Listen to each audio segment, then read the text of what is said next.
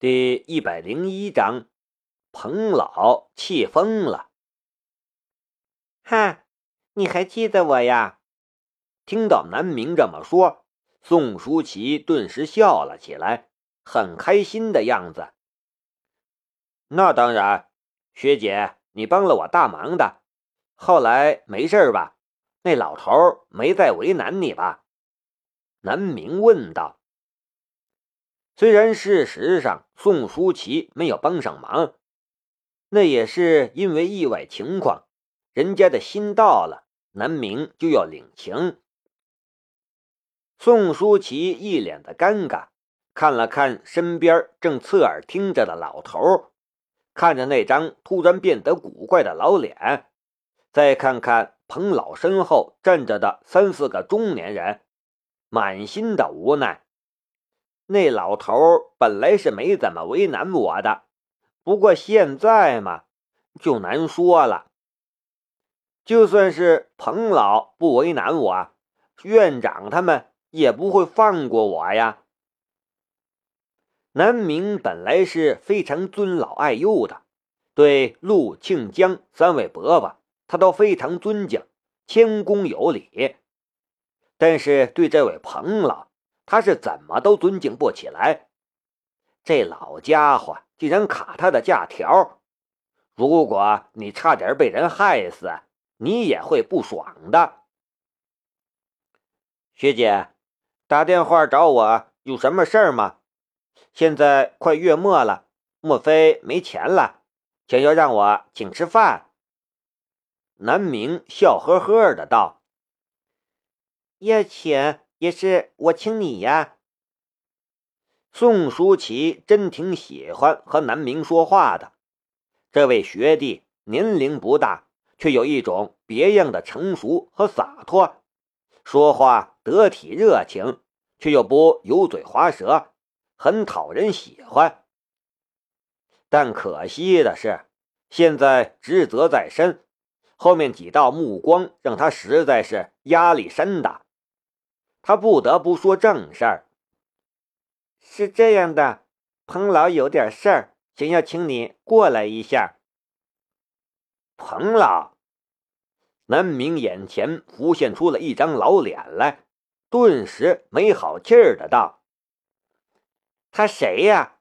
他说让我去，我就要去呀。”旁边侧着耳朵听着的彭老，脸唰一下。红到了耳朵根儿，气得就要上去大骂南明。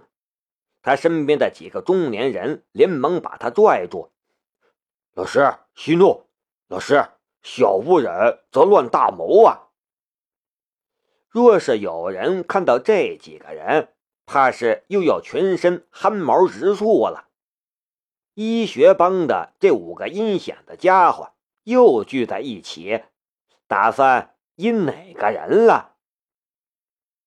医学院、药学院、护理学院、公共卫生学院、口腔医学院，这五个学院的院长师出同门，都是彭老的弟子。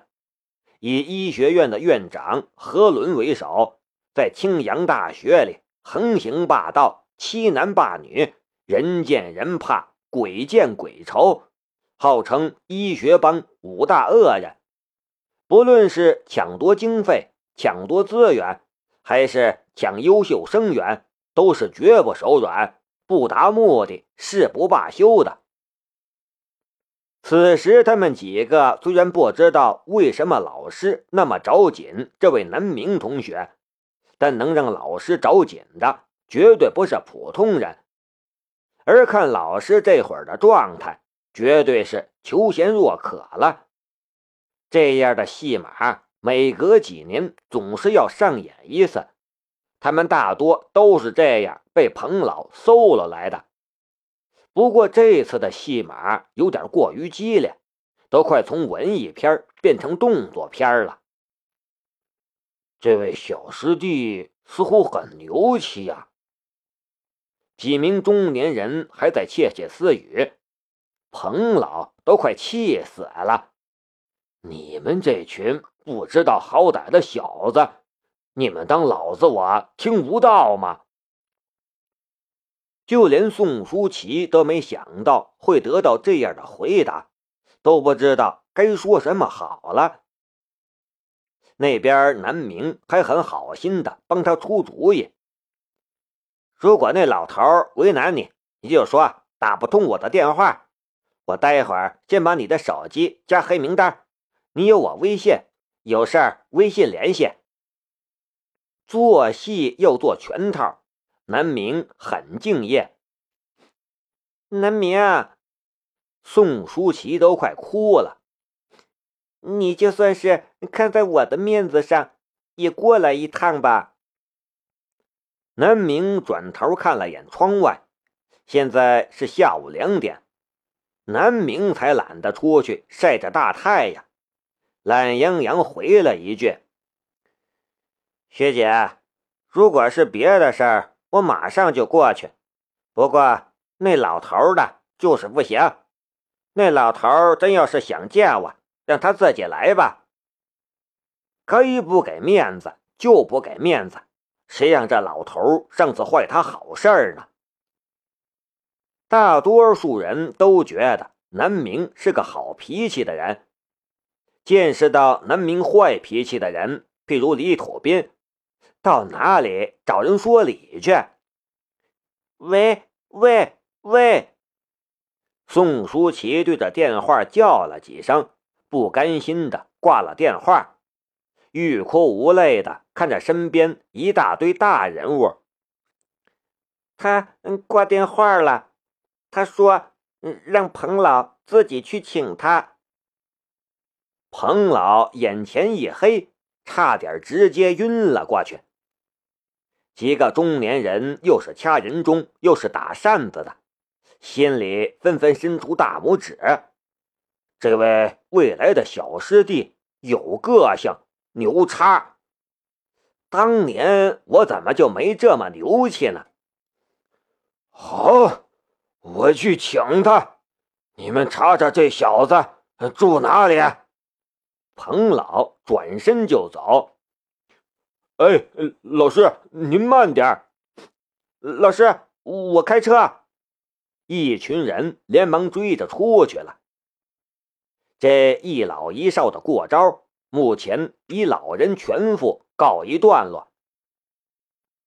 等到彭老敲开了幺零八的门，面对一脸茫然的老大，得知南明压根就不在寝室里，血压都飙升到一百八了。等彭老辗转打听到南明在视觉研究所，气急败坏的赶到之后，刘敏忠吓得屁颠屁颠的下来迎接。听到彭老问及南明，顿时一脸茫然。南明，彭老，您是来找他的？他刚才睡醒午觉就走了，不知道去哪里了。要不，呃，我帮您打个电话问问看，让他回来。彭老整个人都快气疯了，他好不容易才把冲上脑袋的热血压下去，一把拽住了身后一个中年人。我不管你用什么办法，你给我把这混蛋弄到医学院来。到了我的地盘，我要你好看。青阳大学的医学院是国内首屈一指的医学院系，也是青阳大学的超强院系，实力之强傲视全国。在青阳大学内部，向来也是强势惯了，简直就是一个独立王国。更不要说还有四个从医学院中分离出来的院系鼎力相助。而青阳大学医学院之所以这么强，七分功劳都在彭老身上，因为他总是不遗余力的搜罗人才，才有日后桃李遍天下。医学院的历任院长一大半都是他的学生，在医学院，彭老真的是说一不二。彭老发话了，他们几个人能怎么办？何伦院长连忙道：“呃，好，老师您别着急，我回头就给寄信院联系。”南明走的时候，两手抄兜，踩着平衡车，潇洒极了。此时的南明已经回到了寝室，准备去上下午的大课了。老大拽着南明说道：“刚才你爷爷过来找你了，还带着好几个人，好像挺重要。”